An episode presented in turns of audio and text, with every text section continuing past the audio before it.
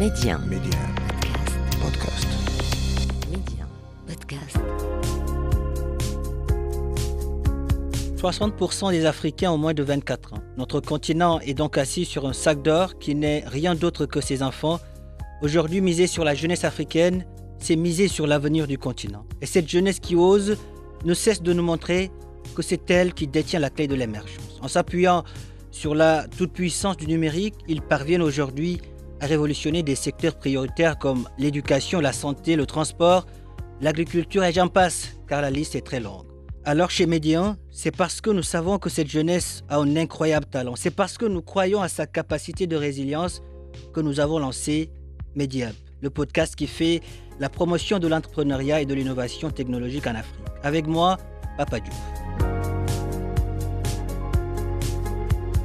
L'Afrique, un continent d'opportunités et sa jeunesse bien plus qu'un trésor. Bonjour à tous et soyez les bienvenus dans ce nouveau numéro de votre podcast Média. Aujourd'hui, nous allons en Côte d'Ivoire au Malik Deya, le fondateur euh, d'Ebenezer Agrotechnologie, incarne l'alliance parfaite entre expertise académique et passion pour l'agriculture. Doté d'une formation solide en gestion agro-pastorale, ses études ont été le tremplin qui l'a conduit à établir cette, euh, cette start-up ivoirienne novatrice. Sa fusion unique de connaissances stratégiques et d'engagement profond envers le secteur agroalimentaire se reflète dans la mission de sa start-up où il s'efforce d'élever les normes agricoles, agricoles tout en guidant les autres à travers les vastes domaines de la formation, du conseil et du montage de projets agro-pastoraux. Malik Deya est en direct d'Abidjan avec nous. Bonjour Monsieur Deya, merci d'avoir accepté notre invitation. Bonjour Monsieur Douce, c'est moi qui vous remercie. Alors, dites-nous comment, comment est-ce que la vision d'Ebenezer Agrotechnologie, votre start-up, contribue au, au développement de l'agriculture en Côte d'Ivoire? Il faut savoir que déjà en Côte d'Ivoire, le Côte d'Ivoire est un pays à vocation agricole. Mhm. Et le secteur agricole, on va dire le secteur primaire, occupe près de 80% euh, de la population, la la masse active qui opère dans ce milieu-là. Et le secteur, au niveau du PIB, ce secteur-là contribue à près de euh, actuellement autour de 40% du PIB et les recettes d'exportation au niveau de 60%. Il faut dire que euh, à ce niveau, Ebenezer Agro Technologie, notre slogan, c'est l'agriculture autrement. C'est-à-dire que nous, dans, dans notre vision, c'est d'intervenir dans tous les axes, toute la chaîne, pour qu'on euh, puisse apporter notre savoir-faire, notre contribution, aussi petite qu'elle soit, voilà. De la semence à la récolte. De la fourche à la fourchette, je dirais. Mhm.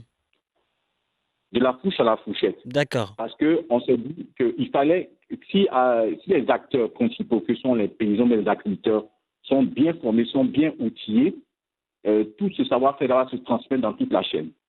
Et ils pourront vendre à terme leurs produits avec euh, une plus-value, une valeur ajoutée qui va va avoir un bon retour sur investissement. Donc, nous intervenons dans la formation, euh, dans, dans le conseil, dans la création des exploitations, dans la vente de matériel et outillage agricole de qualité, et puis également dans la mise en place des systèmes euh, d'irrigation goutte à goutte et gaz également. Et ça, c'est des technologies nouvelles que depuis des temps près de 10 ans ont été introduites dans, dans, dans, dans le paysage agricole ivoirien qui contribuent également dans le processus d'amélioration des, des rendements agricoles. Et donc, euh, nous intervenons dans, dans, dans, dans tous ces aspects-là. D'accord. Mais ce que nous, nous essayons de faire actuellement, c'est de, de passer à la transition écologique parce que c'est de ça qu'il s'agit maintenant. Nous aurons l'occasion, de- nous aurons l'occasion, Monsieur Deya, d'y revenir. Ah, Mais d'abord, dites-nous quel type de formation vous offrez aux agriculteurs pour renforcer leurs compétences dans, dans, dans le domaine agropastoral? Ok. On fait dans la formation euh, dans le domaine de la production végétale, notamment maraîchère et culture pérenne. Mhm. On a compris que déjà pour avoir des plants de qualité, des plantures de qualité, il fallait que le- le- les agriculteurs aient une pépinière ou bien des semences de qualité. Donc, on, est, on, on, a, on a axé notre euh, dans, dans la formation, on a mis l'accent sur euh, la mise en place, la conduite de tout ce qui est pépinière, et puis encore dans, dans tout ce qui est itinéraire technique de production. Donc, améliorer les techniques de production pour que les paysans, pour qu'il y ait moins de, problèmes dans la conduite des, exploitations agricoles. Parce qu'on sait que euh, sous notre tropique, l'agriculture n'est pas encore mécanisée, l'agriculture n'est pas encore au niveau, on va dire, euh, de- des standards européens. et les outils rudimentaires. Et donc, on encourage les paysans à des techniques qui sont moins, on va dire, moins présentes, moins difficiles, notamment par l'introduction de l'irrigation. Au, début, ça coûtait un peu cher, mais maintenant, les coûts des, systèmes d'irrigation ont, vraiment baissé et donc sont maintenant accessibles aux paysans lambda. Et donc, également à ce niveau, nous intervenons également dans l'aide à la commercialisation parce qu'on a vu que c'était un peu difficile pour les paysans. Donc, on essaie de mettre en, place un cadre euh, de coopération où, euh, euh, les paysans sont mis directement en contact, en relation avec les, les, consommateurs. D'accord. Dans toute la chaîne, il y a un point de la chaîne qui saute et que le paysan puisse avoir un retour, comme on dit, RSI assez intéressant. Alors, euh, euh, Malik Deya, pouvez-vous partager un exemple concret de, de projet agricole que vous avez réussi à, monter avec succès et quels ont été les, résultats obtenus? Bon, je peux vous parler par exemple du projet qu'on est en train de mettre en place au niveau de, de Mans. Mans, c'est une région euh, de l'ouest de la Côte d'Ivoire, la région du Guémont. Mm. Et après la crise post-électorale, vraiment la région était vraiment délabrée. Et j'ai mon collaborateur qui est M. Nessema Herman qui m'a approché et qui a, qui a voulu qu'on mette en place un projet. Et donc, on s'est appuyé sur euh, une des denrées qui, qui on, m'a dit qu'une des bases culinaires de la région, c'est le manioc. Et donc, euh, les boutures, avec la crise, les boutures avaient totalement disparu. Mm. Et donc, on a réintroduit euh, au travers du projet qu'on appelait M111, le projet Manioc 111, c'est-à-dire un paysan, un hectare, un, kit. On, on, a, on, a, on, a, on a ciblé 10 villages et dans les 10 villages, on a ciblé en moyenne 30 euh, producteurs euh, à qui on a offert euh, un kit. Le kit comprenait une machette et puis un, un, un de 10 000 francs pour le nettoyage. Et ensuite, on a, on a offert également des boutures de manioc, des, boutures de manioc pour un hectare et à un paysan, donc M111. Et donc, ça a permis de, de, ça a permis maintenant de, aux paysans d'avoir euh, des boutiques de qualité, des matériels d'état de qualité pour relancer la production du manioc. Mais pour que on soit beaucoup plus compétitif, on a mis dans chaque, dans chaque village ce qu'on appelle des champs écoles. Donc les champs écoles, c'est un espace d'environ 500 mètres carrés sur lequel mhm. euh, les paysans viennent apprendre les techniques de mise en place et de conduite euh, de, de, de, de, la production du manioc. Et donc, euh, avant, les paysans, ils, peuvent ils pouvaient avoir un espace de 1 hectare, mais quand on faisait le ratio, la densité d'occupation spatiale, pas, le ratio n'était pas bon. D'accord. Et donc, ils, sont, ils ont compris qu'il fallait respecter les, les écarts entre plans pour que le rendement soit optimisé. Et donc, on a mis en place ça. Maintenant, le projet se veut, on a compris après, on a eu des difficultés, on a, parce qu'au départ, le projet, c'était production et commercialisation. Après, on a compris que le projet devait être transversal, c'est-à-dire production, consommation et commercialisation. Parce qu'on a essayé de vendre les boutiques, on a eu des problèmes. Et donc, on est revenu à réfléchir maintenant. Donc, actuellement, on a la phase de mise en place d'une unité de transformation qui, vraiment, à terme, pourra euh, vraiment traiter près de 10 tonnes jour de manioc. Excellent. C'est sûr à quoi nous sommes engagés. D'accord. Et le projet existe On a commencé en 2019. Il a pris un petit retard à, à cause du Covid. Mais là, en 2000, en 2021, vers la fin de 2021-2022, nous avons repris les activités et ça marche actuellement. Comment votre start-up soutient-elle la transition vers des pratiques agricoles durables, notamment en ce qui concerne les intrants bio? Voilà, justement, à ce niveau, il faut comprendre que la difficulté majeure, c'est la, comme on dit, on parle de transition, c'est-à-dire que quelque part, il peut y avoir une perte on, dit en termes de, de retour sur investissement ou en termes de, de rendement. Et donc, nous, ce qu'on, notre approche, c'est plus euh, l'agriculture raisonnée. Avant de passer totalement à la production écologique, on, a, on, est en train de prôner ce qu'on appelle l'agriculture raisonnée, qui est une, agriculture intelligente. Euh, en termes de pourcentage, 20% de, de, l'utilisation de, de, pesticides pétrochimiques et 80% de, de matière organique. Voilà. Donc, dans, dans les champs écoles, par exemple, on a demandé aux paysans de utiliser de pesticides. Parce qu'on a dit, écoutez, dans votre paysage, actuellement, qu'est-ce que vous constatez? Il y a l'escargot, il, y a des, il y a des petits insectes, et les belles de terre qui sont nos alliés, qu'on ne voit plus, sont détruits. Donc, les champignons. Et donc, on a demandé, demandé de faire attention parce qu'on veut recréer un écosystème et qui, à terme, va donner l'identité aux productions qui sortent de cette zone. Mmh.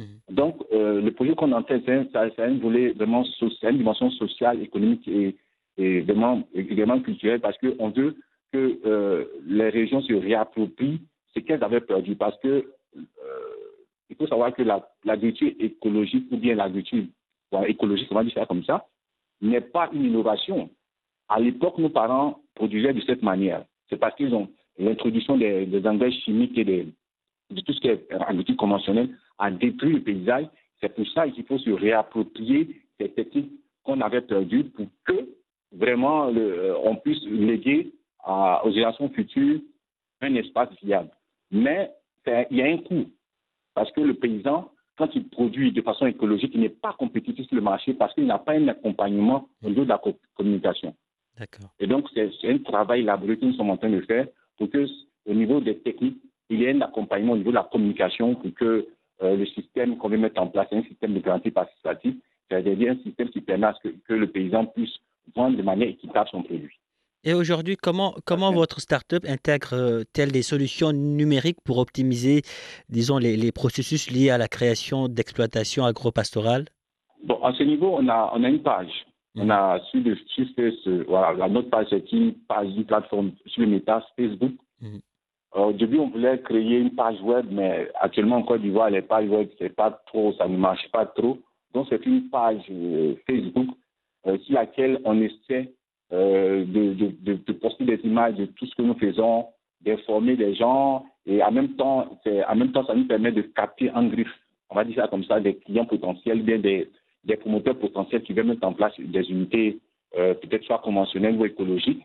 Voilà, mais on essaie toujours d'encourager euh, vers l'écologie. Donc, on essaie d'utiliser le métier à ce niveau, mais ce n'est pas encore de façon optimale. Hmm. la plupart du temps, des recommandations. Après avoir mis en place une unité, euh, les gens nous recommandent. Voici comment on travaille pour l'instant. Sinon, tu veux faire un ratio, euh, par exemple, pour, les, 10 projets qu'on conduit, tu as à peine un projet qui nous vient des réseaux, dont le promoteur vient des réseaux sociaux. D'accord. Donc, euh, vraiment, c'est assez faible actuellement comme ratio. Mais on y travaille. D'accord. Et, qu'en est-il maintenant de, vos projets, de vos projets futurs pour étendre euh, l'impact euh, d'Ebenezer Agrotechnologie dans le domaine de, l'agriculture en Côte d'Ivoire? Voilà. En fait, à ce niveau, on a, on a deux approches. Il y a l'approche qui est axée sur les planteurs, mmh. c'est-à-dire les acteurs même, et puis il y a une approche qui est euh, orientée vers la jeunesse, vers les enfants. D'accord. Pour ce qui concerne les acteurs concernant engagés dans l'agriculture de façon quotidienne, c'est des projets, parce qu'on a compris que l'urbanisation est galopante également en Côte d'Ivoire, et notre start-up est implantée à Abidjan.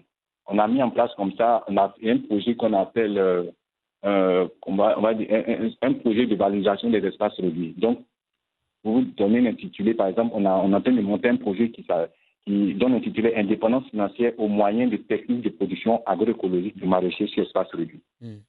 En fait, c'est un, un, une approche qui va nous permettre de valoriser tous les espaces sociaux à Abidjan. Et pratiquement, euh, il y a beaucoup d'immeubles. Et ces immeubles-là, les dessus ne sont pas utilisés. Mhm. Et donc, on veut mettre à profit ces espaces-là pour, pour, euh, pour, mettre en place des, des, espaces de production parce que ces unités sont, euh, les dessus là font à peine 10 mètres, 50 mètres carrés au maximum. Donc, on veut mettre à profit sur, ces espaces réduits-là de, des approches, une approche, on va dire une occupation vraiment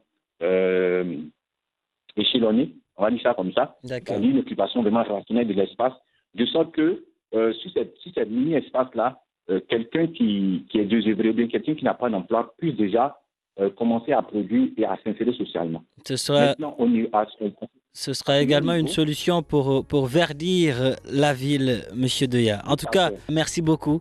Merci d'avoir répondu à, à, nos questions. La Côte d'Ivoire est fière de vous, l'Afrique aussi. Merci.